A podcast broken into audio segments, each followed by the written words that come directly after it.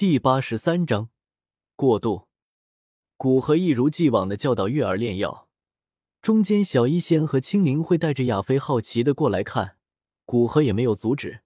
为了不教导的太狠了，所以古河一般只是教导半天的时间，其他的时间让月儿自己决定要做些什么，无论是自己去巩固学的东西，还是去玩都可以。而藤山便在古河闲下来的时候。便跟他说了最近帝国关于蛇人族结盟法案的讨论和各方的态度。总的来说，在知道出云帝国的强大实力，大部分人都是同意与蛇人族结盟的。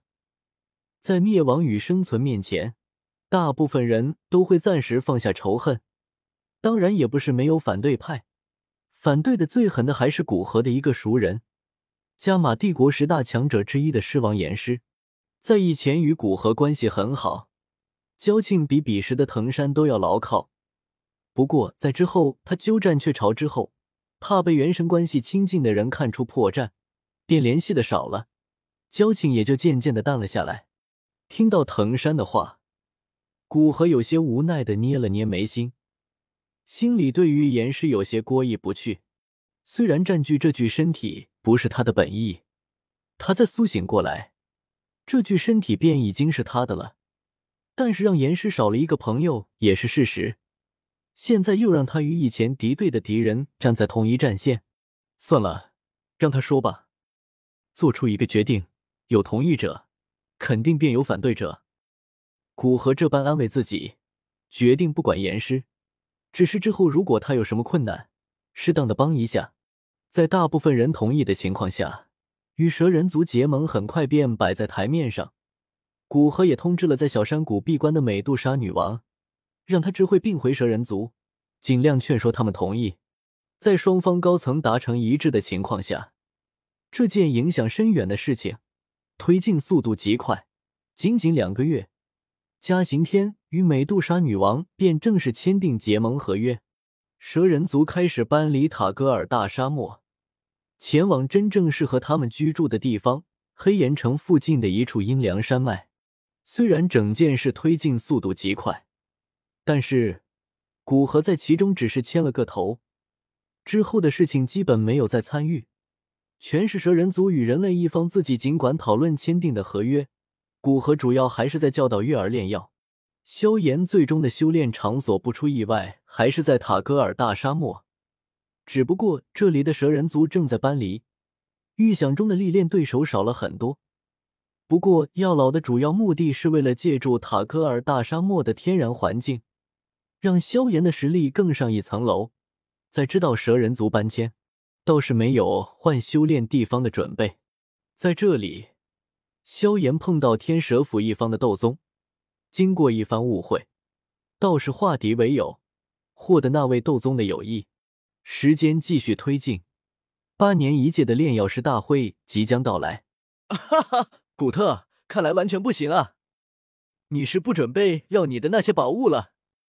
在一个米特尔家族的炼药室中，古河对着一位穿着代表四品炼药师袍服的中年男子笑着说道：“正值八年一届的炼药师大会，古特作为黑岩城的几个四品炼药师之一，当然也会来帝都。”看看今年的年轻一代炼药师的水平，不过来了没多久，便被古河抓过来炼药，美其名曰检验炼药水平。该死的古河，倒不如说是你定的规矩太严酷了。四年时间，从炼药术旺季大半的三品炼药师提升到五品，你以为我是天才啊？能提升到四品巅峰就已经很不错了。中年男子抓了抓头发，憋屈的叫道：“那没办法了。”你的那些东西我继续给你收着，不过我还算仁慈，就不在你面前炼制成丹药了。”古河笑眯眯的说道。古特顿时露出一副拜劝的神色，拉着古河的衣袍，带着点可怜说道：“别啊，我这四年辛辛苦苦的炼药，若是什么都没得到，会对炼药失去兴趣的。你也不想我再次走上老路吧？”古河摸了摸下巴，但是点了点头。若是逼迫的太狠了，的确有可能适得其反。看着面露期待的古特，倒好，那我就还你一半，剩下的一半就不要想了。古特悄悄的捏了下拳头，在身后比了个胜利的手势，激动的道：“古河，你真是太开明了！”古河无奈的将古特再次拽着的衣袍从他手上抽出，取出一半的物品，放到一个纳戒之中，便离开了。没有出现出云帝国那般用老腊肉代替小鲜肉参加炼药师大会的情况，所以整个炼药师大会的结果几乎一目了然。玉儿虽然因为积累和修为的原因无法炼制五品丹药，但是四品巅峰的丹药还是可以炼制出来的。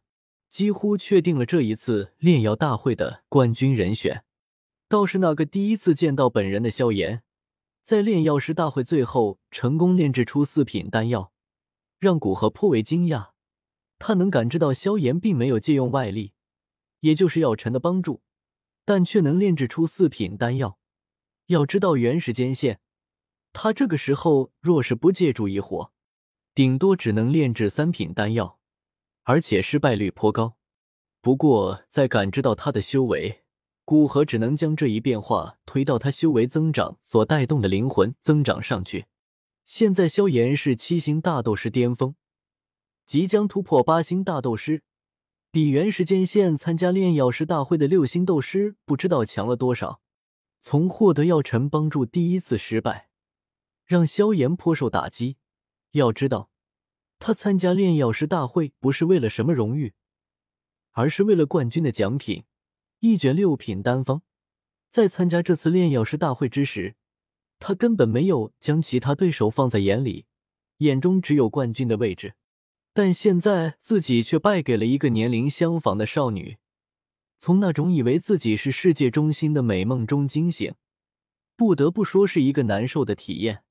但药尘没有去劝。